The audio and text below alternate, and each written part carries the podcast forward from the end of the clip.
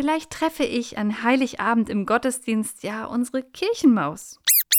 Und dann spreche ich sie mal an. Schöne Idee. Ho, ho, ho! Was glaubst du denn? Der Kinderbibel-Podcast mit Susanne Hallmeier und Susanne Kropf. Herzlich willkommen zu einer neuen Folge unseres Kinderbibel-Podcasts. Was glaubst du denn? Mein Name ist Susanne Hallmeier und also Leute, was ist denn hier heute los? Ich komme ja vor lauter Kerzenschein und Deko kaum ans Mikro ran. Warte kurz, ich wühle mich mal eben durch den Tannenstrauch.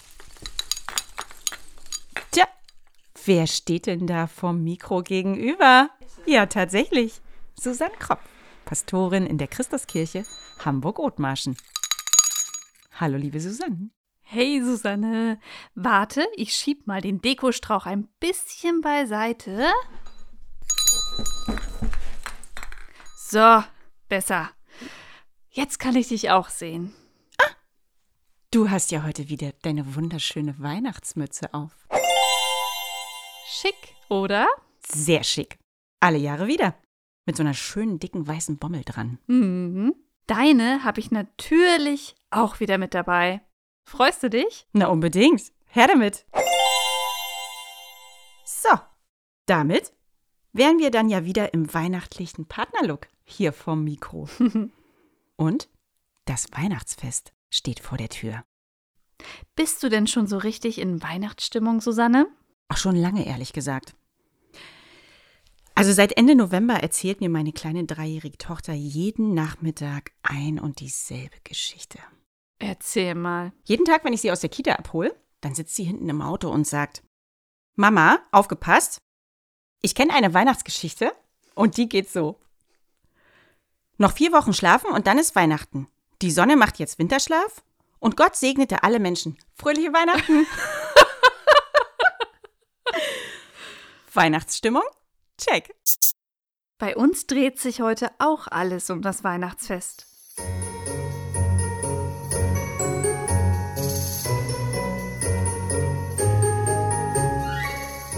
Dazu hatten wir in unserer letzten Weihnachtsfolge schon viel besprochen.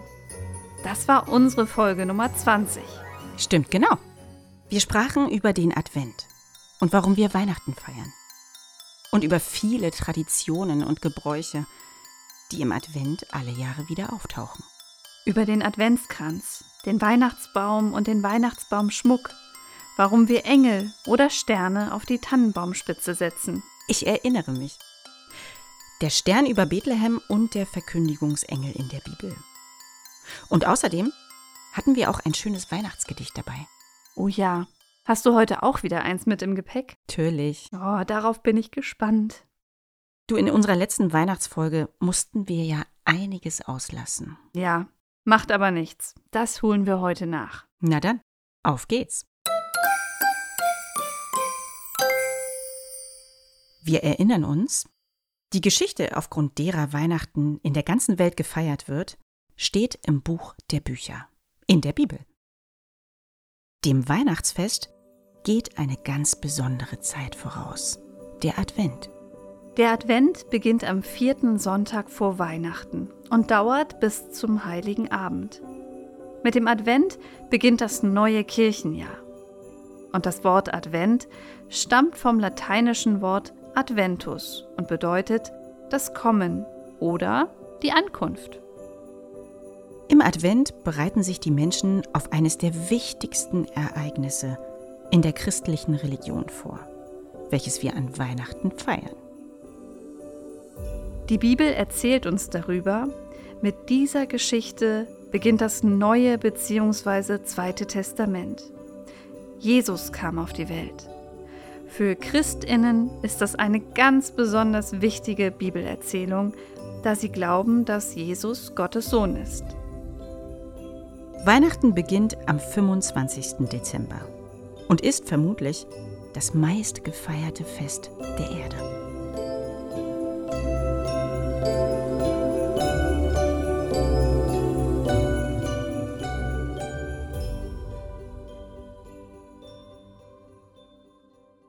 Es gibt so viele weihnachtliche Legenden, Bräuche und Traditionen. Und ein paar davon möchten wir euch heute wieder vorstellen. Dieses Mal beginnen wir mit dem Weihnachtsmarkt. Die Tradition des Weihnachtsmarktes entwickelte sich ursprünglich, wie so viele Weihnachtsbräuche, in Deutschland.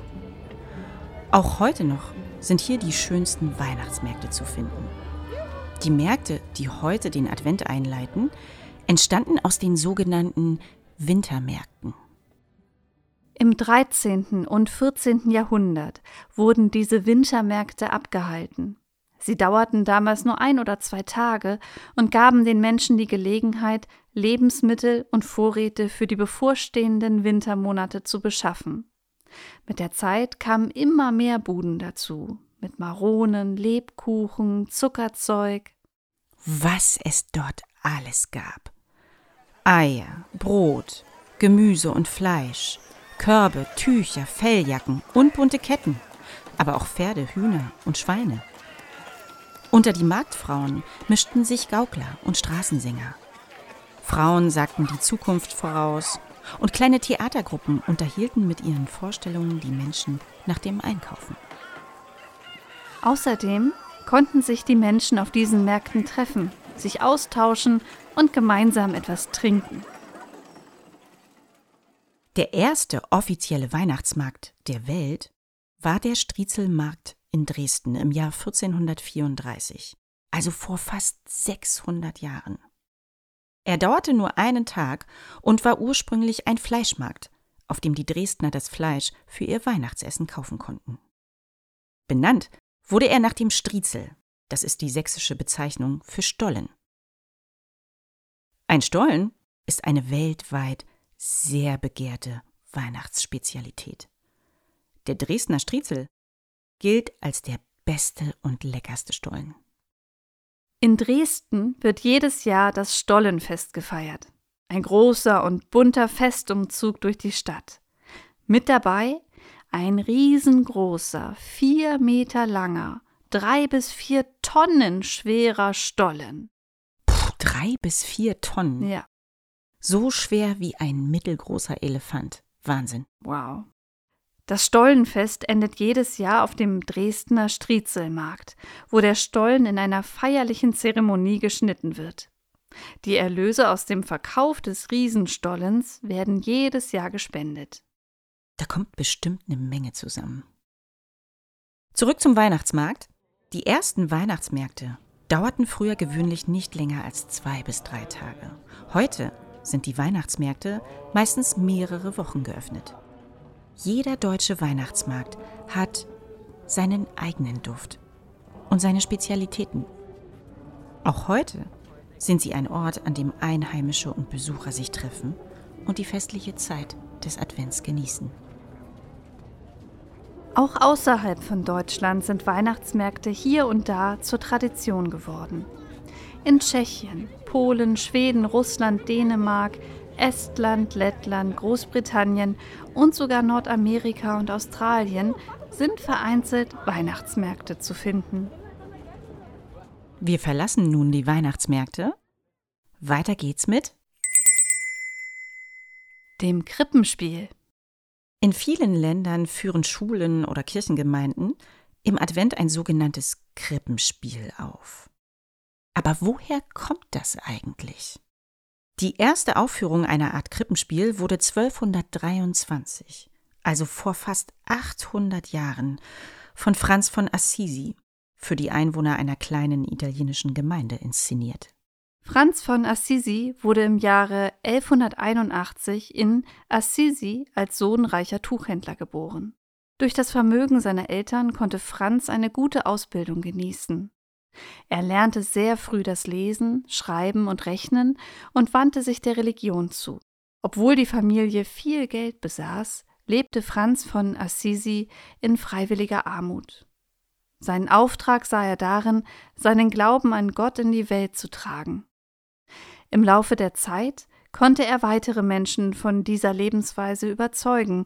Er war der Gründer des Ordens der Franziskaner und wird, auch heute noch, als Heiliger verehrt. Mit dem Krippenspiel wollte Franz den Menschen einen Eindruck von seiner Pilgerreise nach Bethlehem vermitteln. Mit Jesus in der Krippe, umgeben von Ochs und Esel. Er wollte vor allem den einfachen Menschen aufzeigen, dass Jesus ähnlich wie sie in Armut und in ganz einfache Verhältnisse geboren worden war. Seine Idee verbreitete sich in ganz Europa. Mit der Zeit wurden den Spielen weitere Personen hinzugefügt, zum Beispiel die Hirten und die heiligen drei Könige. In den heutigen Krippenspielen werden meist sämtliche Rollen von Kindern gespielt. Manchmal wird als Überraschung ein echtes Tier eingebaut. Zum Beispiel ein Esel. Eine riskante Entscheidung, die zu denkwürdigen Szenen voller Überraschungen führen kann. oh ja.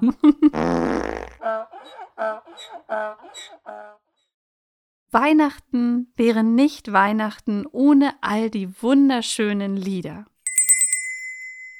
Kommen wir nun also zu der Weihnachtsmusik.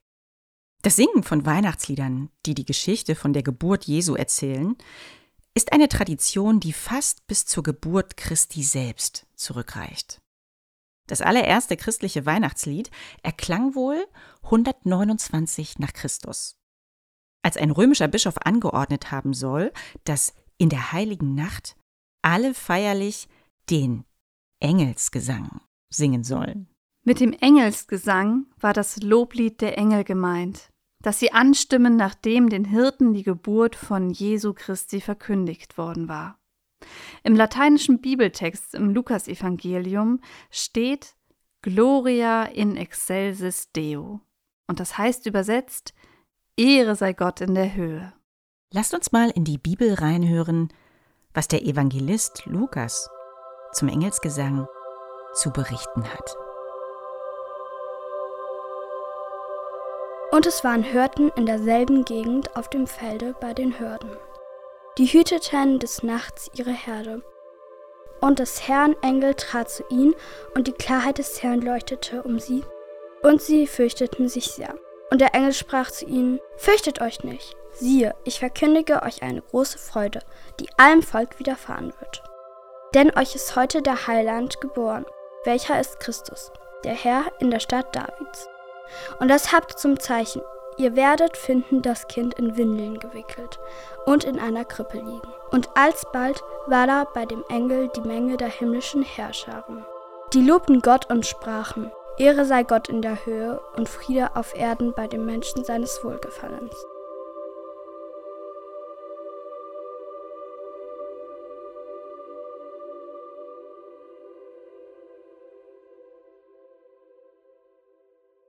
Tatsächlich, da steht's. Ehre sei Gott in der Höhe, angestimmt von himmlischen Herrscharen. Da scheinen eine ganze Menge Engel zu jubilieren. Wir kennen den Engelsgesang Gloria in excelsis Deo als Refrain des bekannten Weihnachtsliedes Hört der Engel helle Lieder. Es gehört in der Tat zu den ältesten Weihnachtsliedern und basiert vermutlich auf einem deutlich älteren französischen Hirtenlied.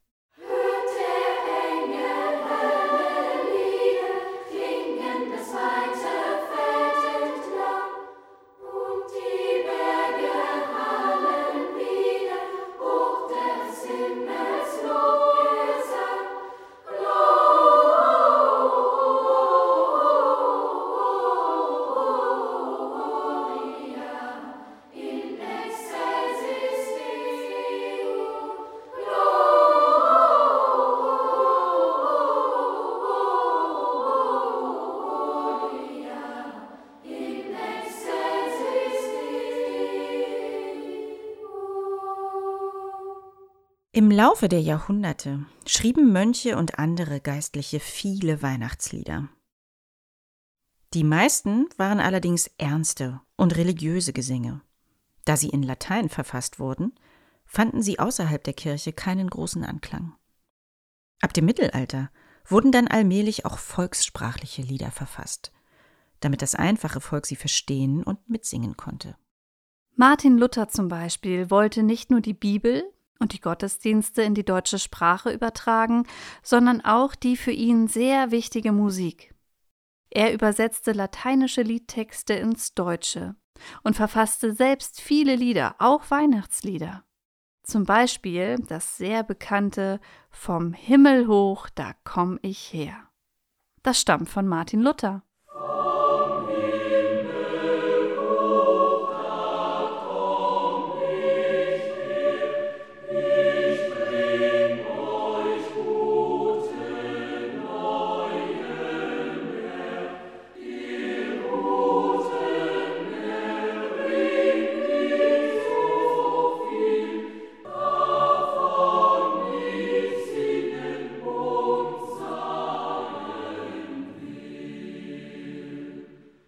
Insbesondere im 19. Jahrhundert entstanden in Deutschland sehr viele Weihnachtslieder, die ihren Ursprung in viel älteren Liedern hatten. O Tannenbaum zum Beispiel geht auf ein sehr altes, nicht religiöses Lied aus dem 16. Jahrhundert zurück. O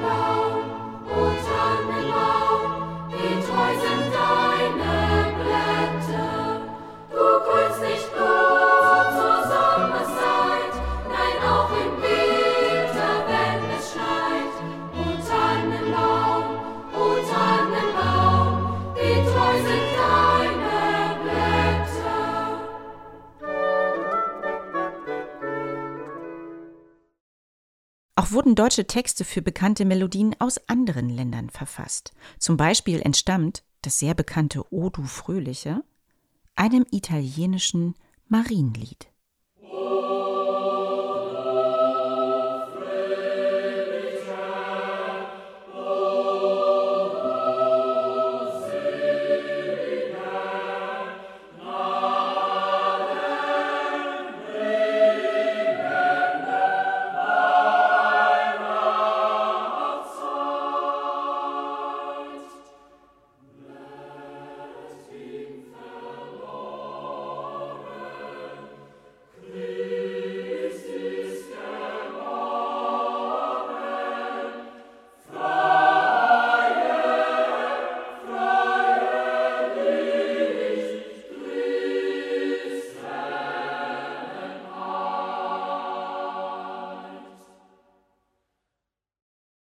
Das wohl berühmteste Weihnachtslied ist wahrscheinlich Stille Nacht. Es stammt aus Österreich.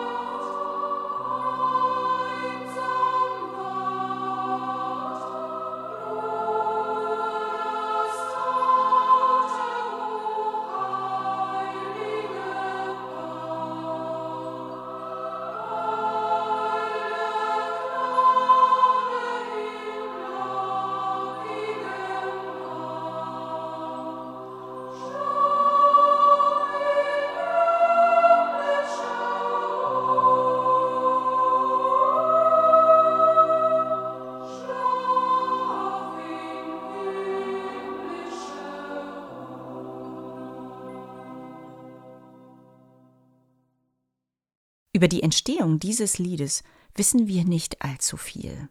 Aber ich habe dazu einen schönen Text in einem Weihnachtsbuch vom Nord-Süd-Verlag gefunden. Es heißt Die schönste Zeit. Und da hören wir jetzt mal rein.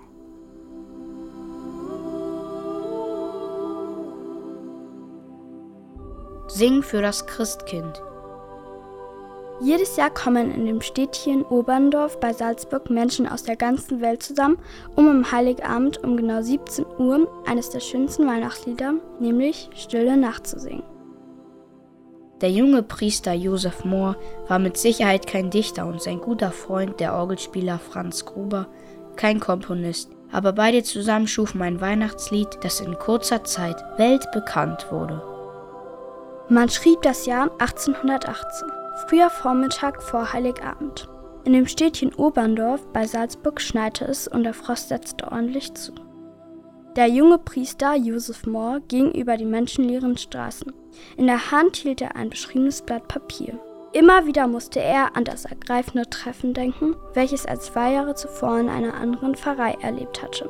Er besuchte damals eine junge Frau, die gerade ein Kind gebar.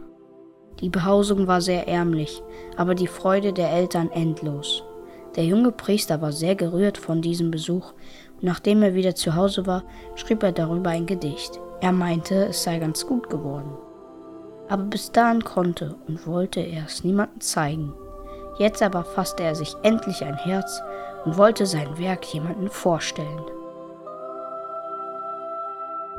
Er ging also zu seinem Freund Franz Gruber, dem Orgelspieler, um ihn zu bitten, dass er zu dem Gedicht eine Melodie schrieb. Das Schicksal wollte es aber so, dass die Kirchenorgel zu dieser Zeit kaputt war. Also begleitete er seinen Freund auf der Gitarre. Gruber schrieb die passende Musik innerhalb weniger Stunden. Noch am selben Abend während der Christenmette in der St. Nikolai-Kirche wurde das Weihnachtslied vorgeführt und rührte alle zu Tränen.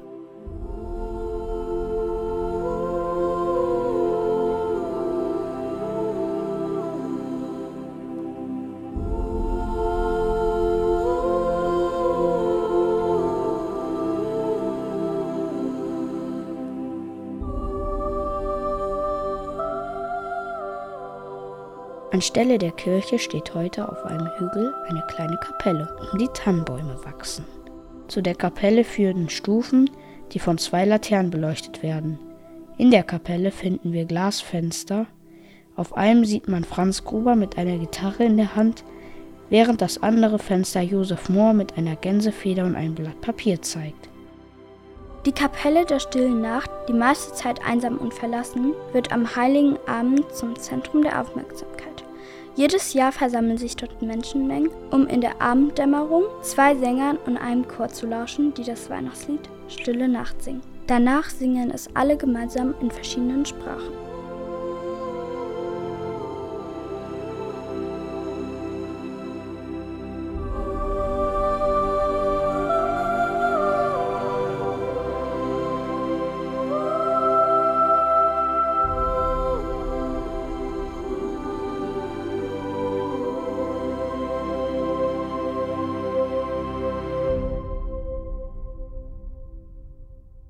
Das Lied Stille Nacht wurde in mehr als 100 Sprachen übersetzt. In Deutschland ist es übrigens das mit Abstand beliebteste Weihnachtslied. Du Susanne, ich habe ja etwas Interessantes zu dem sehr berühmten Weihnachtslied Jingle Bells gelesen. Jingle bells, jingle bells, jingle all the way. Oh, what fun it is to ride in a one-horse open sleigh. Jingle bells, jingle bells, jingle all the way. Oh, what fun it is to ride in a one-horse open sleigh. Jingle Bells wurde von einem amerikanischen Komponisten ursprünglich nicht für Weihnachten, sondern für Thanksgiving, also Erntedank, geschrieben. Nur wenige wissen, dass Jingle Bells das erste Lied war, das aus dem Weltraum gesendet wurde. Im Dezember 1965 spielten es zwei amerikanische Astronauten mit Mundharmonika und Schellenband. Und angeblich hatten sie kurz vorher Santa Claus in seinem Schlitten gesichtet. Zumindest haben sie das erzählt. Der meistverkaufte Song aller Zeiten ist übrigens auch ein Weihnachtslied. Der englischsprachige Titel White Christmas, gesungen von Bing Crosby, wurde laut dem Guinness Buch der Rekorde über 50 Millionen Mal verkauft.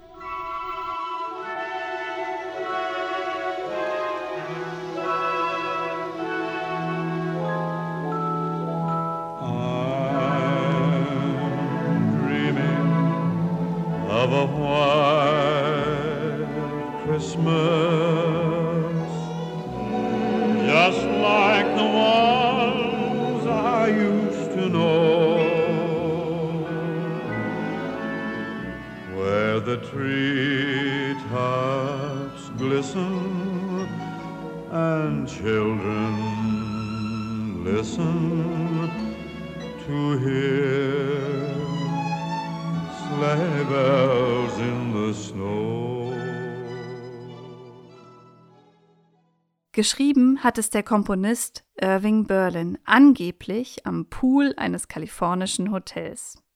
Als das Lied fertig war, soll er gesagt haben, das ist nicht nur der beste Song, den ich je geschrieben habe, es ist der beste Song, den jemals irgendjemand geschrieben hat. Naja, damit hat er offensichtlich nicht ganz unrecht. Mhm. Mhm. Sag mal, welches ist denn dein liebstes Weihnachtslied, Susanne? Ui, also das ist schwer. Ich mag alle.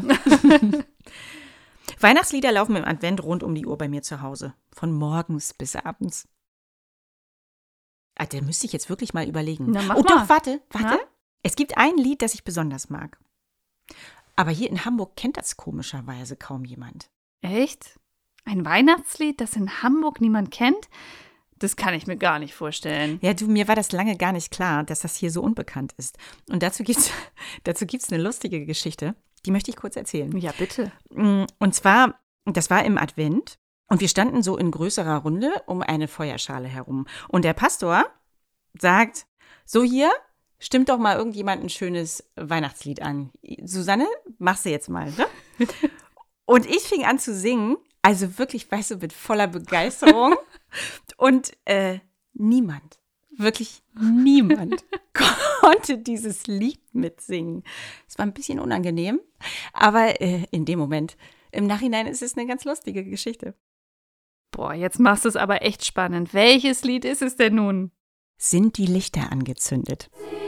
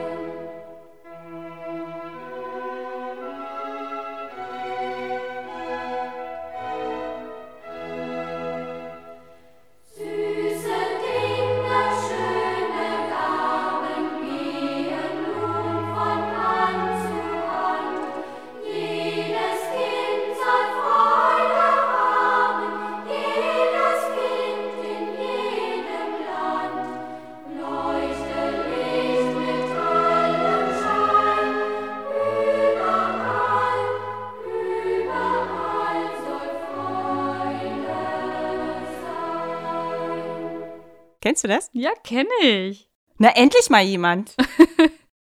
also ich mag die Melodie so gern. Ich habe es als Kind schon gern gesungen. Und wir singen es jedes Jahr an Weihnachten, wenn meine Eltern und meine Brüder mit ihren Familien zu Besuch sind. Aber wie kommt es denn eigentlich, dass du das kennst? Naja, ich glaube, das wird traditionell eher in den neuen Bundesländern gesungen als Genau. in den alten. Ne? Ganz genau. Und wir beide kommen ja aus den neuen Bundesländern. So ist es, meine Liebe. so, jetzt fragen wir noch mal unsere Tonchefin, Jennifer. Welches ist denn dein liebstes Weihnachtslied? Tochter Zion. Tochter Zion. Oh ja. Oh, ein sehr schönes Weihnachtslied.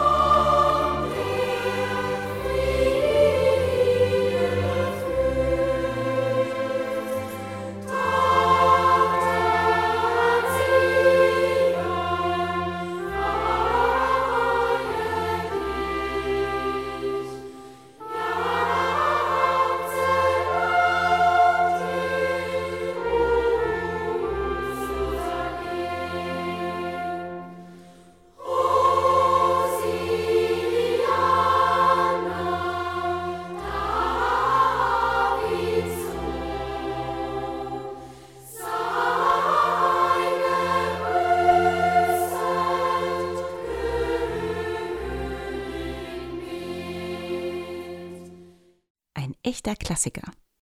Die Musik ist über 270 Jahre alt und der Text ist auch fast 200 Jahre alt. Es ist also nicht wirklich verwunderlich, dass der Text nicht mehr so richtig gut zu verstehen ist.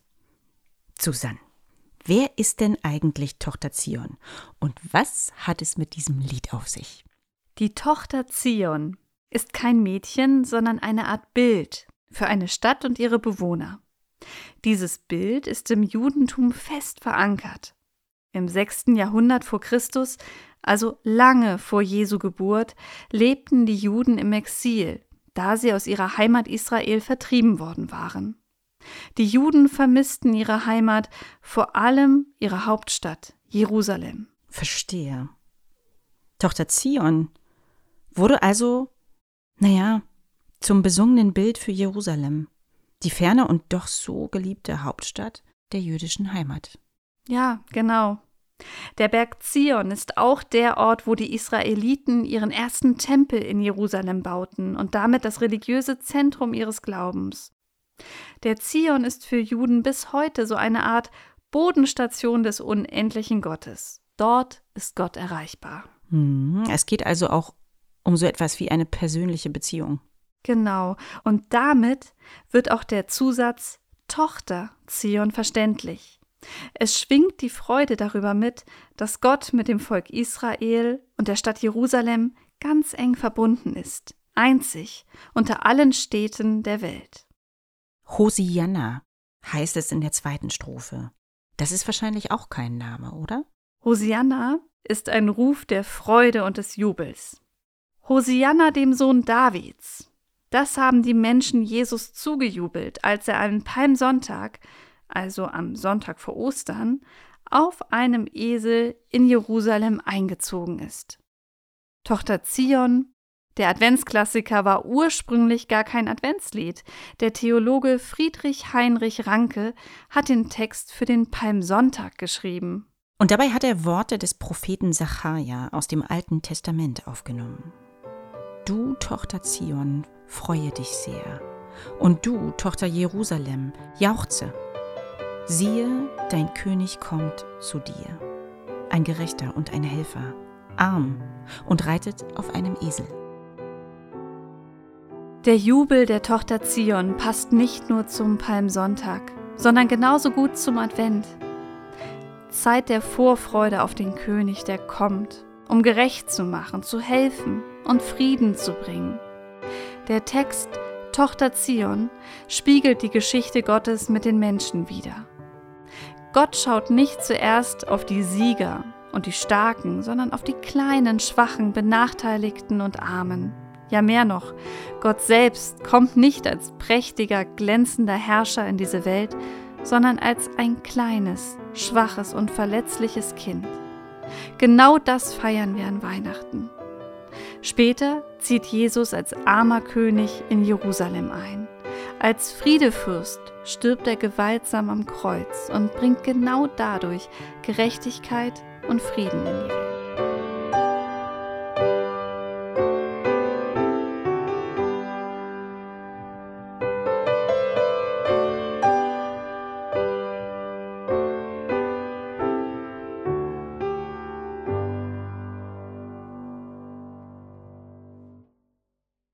Susanne, welches ist denn eigentlich dein liebstes Weihnachtslied? Ha, Macht hoch die Tür. Oh, auch ein sehr schöner Klassiker. Ja,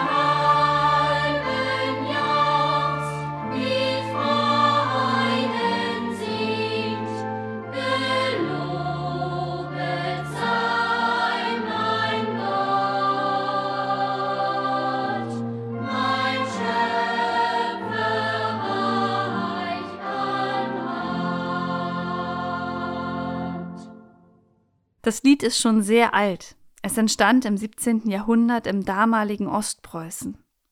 Der Text stammt vom evangelischen Theologen Georg Weißel. Er hat ihn für die Einweihung einer neu gebauten Kirche in Königsberg geschrieben, in der er Pfarrer war. Damals herrschte über viele Jahre Krieg in Europa. Ganze 30 Jahre lang. Der Dreißigjährige Krieg war eine unruhige und sehr dunkle Zeit. Eine ganze Generation lebte in der ständigen Unsicherheit, wie es weitergehen würde. Der Krieg stand immer vor der Tür. Frieden war ein Fremdwort, und es gab nur wenig Anlass für Hoffnung auf bessere Zeiten. Pfarrer Weißel gab die Hoffnung auf Frieden nicht auf. Er verfasste viele Lieder. Macht hoch die Tür wird bis heute, fast 400 Jahre später, noch in unseren Kirchen gesungen. Es basiert auf dem Psalm 24 aus der Bibel.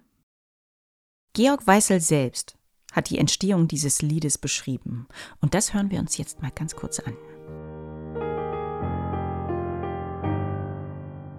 Neulich, als der starke Nordoststurm von der nahen Samlandküste herüberwehte und viel Schnee mit sich brachte, hatte ich in der Nähe des Doms zu tun. Die Schneeflocken klatschten den Menschen auf der Straße gegen das Gesicht, als wollten sie ihnen die Augen zukleben. Mit mir strebten deshalb noch mehr Leute dem Dom zu, um Schutz zu suchen. Der freundliche und humorvolle Küster öffnete uns die Tür mit einer tiefen Verbeugung und sagte, Willkommen im Haus des Herrn. Hier ist jeder in gleicher Weise willkommen, ob Patrizier oder Tagelöhner. Sollen wir nicht hinausgehen auf die Straßen, an die Zäune und alle hereinholen, die kommen wollen? Das Tor des Königs aller Könige steht jedem offen. Weißel bedankte sich bei seinem Küster. Er hat mir eben eine ausgezeichnete Predigt gehalten. Georg Weißel machte daraus im selben Abend das bekannte Weihnachtslied.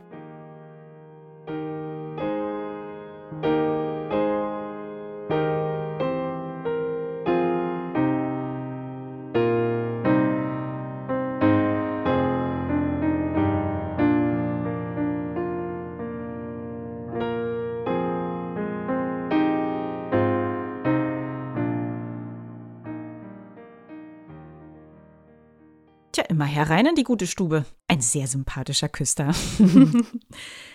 Allerdings gab es bei der ganzen Geschichte einen Wermutstropfen.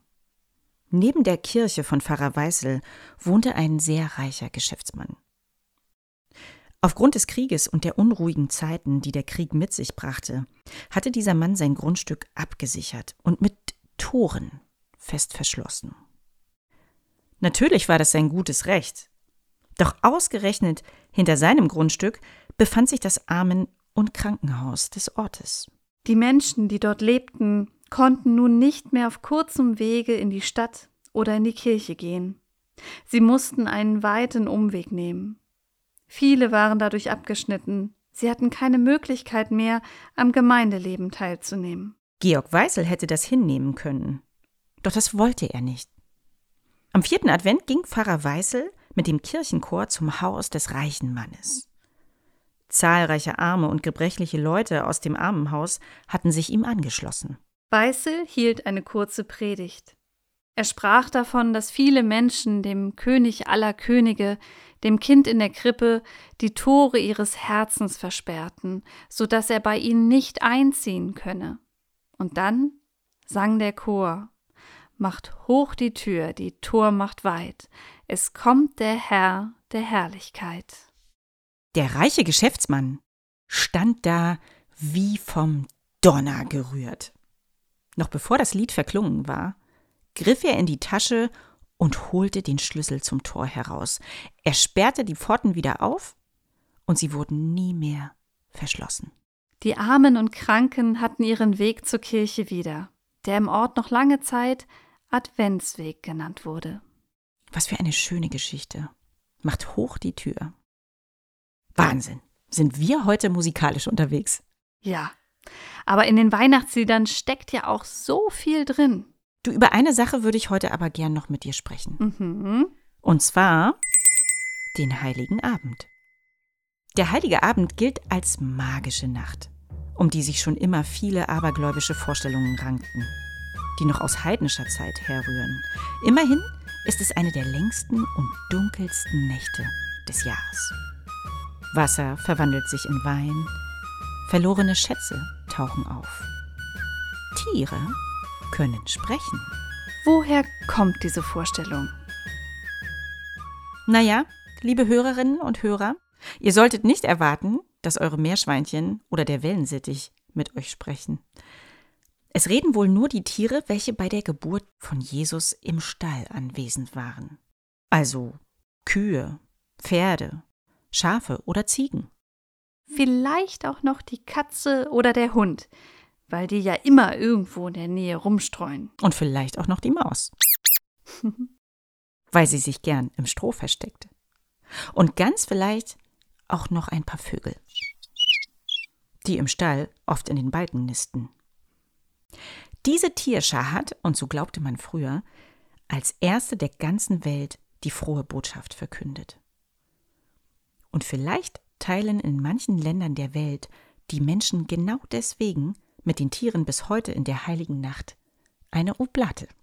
Vielleicht treffe ich an Heiligabend im Gottesdienst ja unsere Kirchenmaus. Und dann spreche ich sie mal an. Schöne Idee.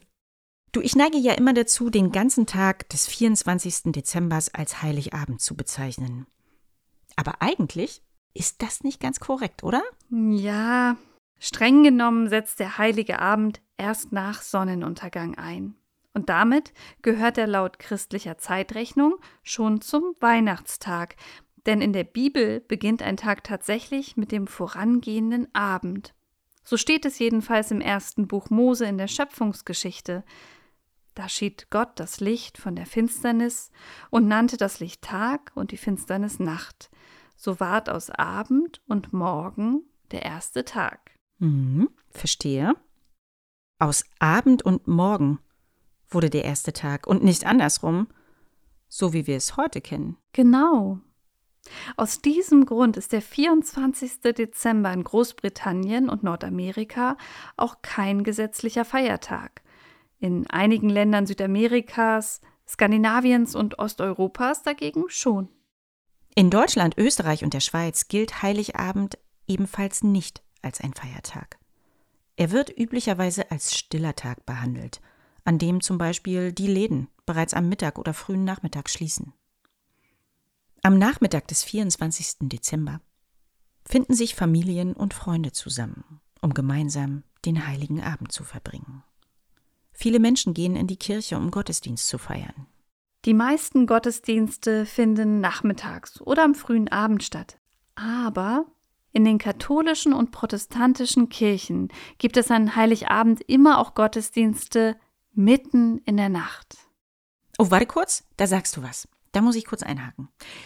In einer Sache scheinen sich ja alle irgendwie einig zu sein, nämlich dass Jesus in der Nacht geboren wurde. Stimmt. Das haben wir vorhin ja schon im Lukasevangelium gehört. Die Hirten waren des Nachts bei ihren Herden, als der Verkündigungsengel die frohe Botschaft überbringt. Die nächtliche Christmesse vom 24. auf den 25. Dezember gibt es in allen christlich geprägten Ländern. Es ist eine weihnachtliche Tradition, die alle gemeinsam haben. Susanne, erzähl uns doch mal, was dort passiert.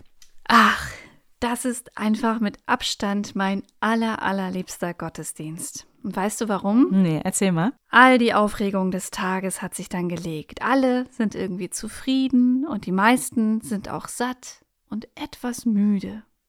Und so kann man dann einem Gottesdienst auch mal ganz anders folgen und auch richtig zuhören. Was dann in dem jeweiligen Gottesdienst passiert, das kann ganz unterschiedlich sein. In vielen Kirchen bekommt man eine Kerze, so dass viele Kerzen dann die Kirche erhellen. In anderen Gottesdiensten wird das Abendmahl gefeiert. Gemeinsam haben all die Gottesdienste, die so spät am heiligen Abend gefeiert werden, dass sie eine ganz besondere Stimmung haben. Wie ich finde, eine ganz besonders schöne Stimmung. Die Geburt Jesu wird gefeiert, das Licht, das mit Jesus auf die Welt kam, wird geteilt, und in vielen Gemeinden gibt es nach dem Gottesdienst noch ein gemütliches Zusammensein bei Punsch oder Glühwein oder auch Sekt. Schließlich gibt es ja auch was zu feiern. Und so gelangt man dank eines ganz besonderen Gottesdienstes vom Heiligen Abend in den Morgen des ersten Weihnachtstags. Oh, das klingt ja wundervoll. Da komme ich dieses Jahr. Oh ja. ich mache mir ja zum Weihnachtsfest auch immer Gedanken über das vergangene Jahr und darüber, was ich mir für das neue Jahr wünschen würde. Geht dir das auch so? Mhm. Das kenne ich. Was wäre denn dein Weihnachtswunsch, Susanne? Ja, lustig, dass du das fragst. Meine Kinder fragen mich das auch immer. Und dann sage ich jedes Mal, ich wünsche mir drei gesunde und glückliche Kinder. Hoppla, habe ich ja schon. und dann stöhnen sie immer und sagen, oh Mama, jetzt nicht so ein Mama-Wunsch, ein richtig echter Wunsch, etwas nur für dich. Und da muss ich ja sagen, das schönste Weihnachtsgeschenk haben wir hier im Kinderbibel-Podcast-Team eigentlich schon bekommen. Das stimmt. Ich ahne schon, worauf du hinaus willst. Wir bekommen ja von unseren HörerInnen ab und zu auch Post. Vor genau zwei Jahren, am 30. Dezember 2020, sind wir mit dem Kinderbibel-Podcast gestartet und sind immer wieder geplättet, dass so viele Menschen uns gern zuhören, wenn wir über die Bibel reden. Ja, es ist irre. Und ich freue mich jedes Mal. Die meisten unserer HörerInnen wohnen in Deutschland, in Österreich und der Schweiz, aber wir haben auch ziemlich viele ZuhörerInnen aus anderen europäischen Ländern oder zum Beispiel in den USA. Viele von euch schreiben uns und darüber freuen wir uns immer sehr. Und wisst ihr was? Ein besonders schöner Hörerbrief hat uns gerade erst vor kurzem im Advent erreicht. Und wir haben uns hier so sehr darüber gefreut. Deswegen möchte ich ihn euch kurz vorlesen. Aufgepasst?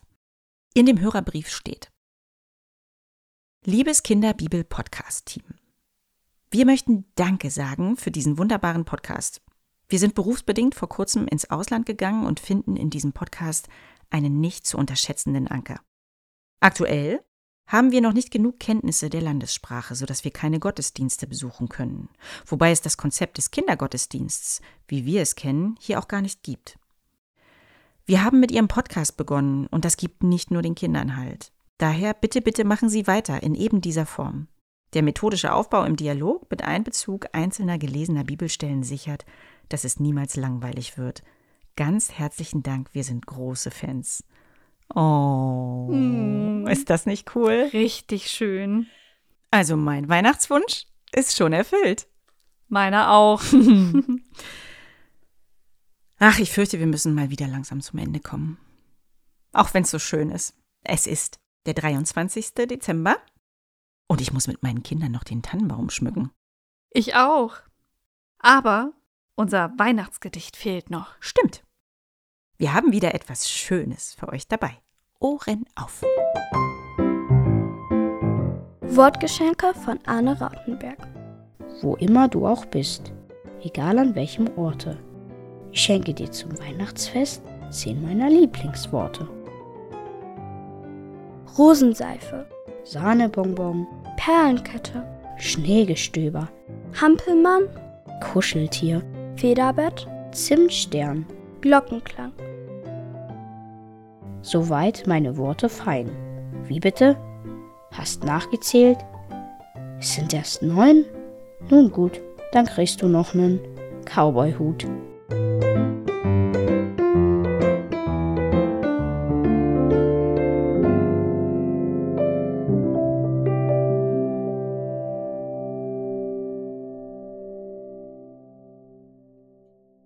Wir wünschen euch und euren Familien frohe Weihnachten. Frohe Weihnachten. Und denkt dran, Licht kommt. Frohe Weihnachten.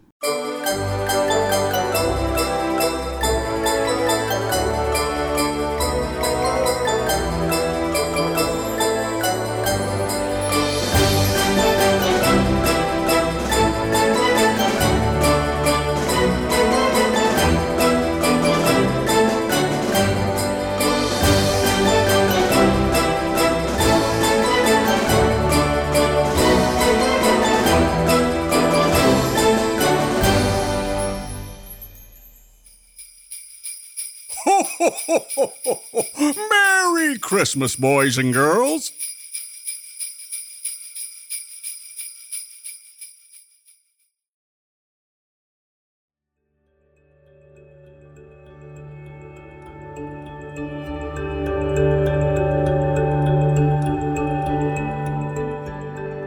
Was glaubst du denn? Der Kinderbibel-Podcast mit Susanne Hallmeier und Susanne Kropf. Texte gelesen von Viktoria Rosenstock und Niklas Hallmeier. Produziert von Jennifer Lindenberg. Fröhliche Weihnachten.